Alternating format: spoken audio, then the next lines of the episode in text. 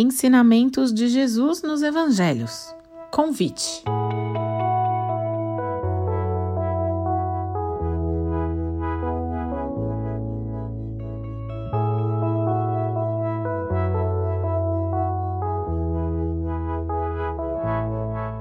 Você é do tipo de pessoa que se alegra em receber o convite para uma festa de aniversário de casamento ou prefere evitar esse tipo de evento?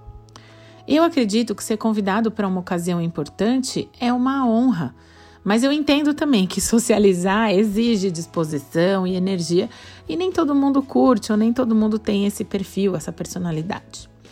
Mas pense agora pelo outro lado, como se você estivesse convidando alguém para sua festa.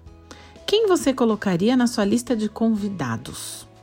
Provavelmente pessoas queridas, familiares, amigos, gente importante para você e com quem você deseja compartilhar a alegria daquele momento.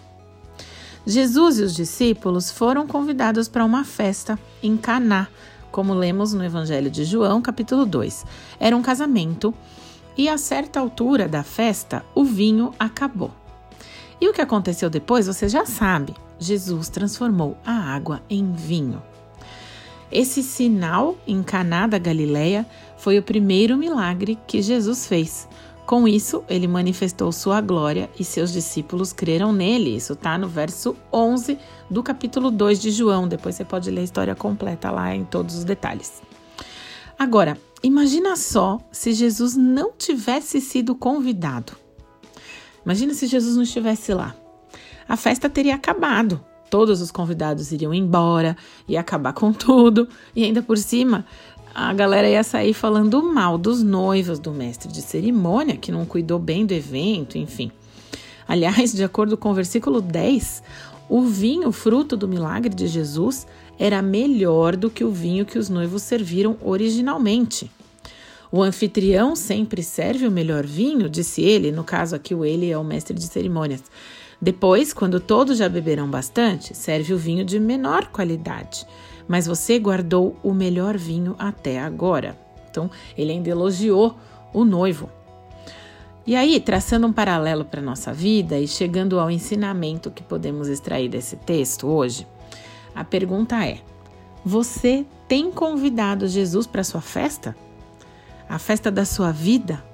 para todos os momentos da sua vida, não só a festa no sentido de alegria, de um momento de prazer e descontração.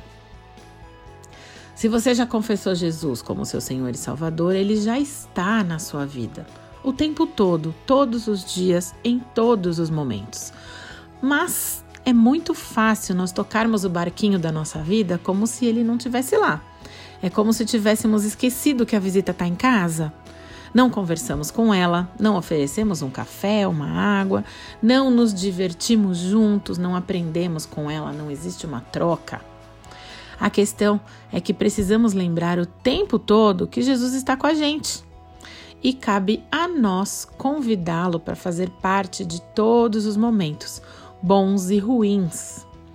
Lembra que Jesus está à porta e bate ele não arromba a porta, a gente aprende isso quando é criança na escola dominical, né? Então, por isso que esse convite é importante. Porque nós temos a tendência também de chamar Jesus para vir para cá, para perto da gente, só quando a coisa complica, para pedir ajuda. E não é esse o tipo de relacionamento que ele quer ter com a gente. Ele quer nos ajudar a escolher o próximo livro que vamos ler, o filme que vamos assistir, o lugar em que vamos jantar no final de semana, as nossas próximas férias, enfim. Ele quer sentar do nosso lado quando a gente for viajar, quando a gente estiver no carro dirigindo, escutando música. Fazer isso pode transformar os nossos dias e melhorar tudo que a gente faz. Lembre-se que o que Jesus transforma se torna a melhor parte da festa. Então, que sejamos intencionais em envolver Jesus em todos os momentos da nossa história.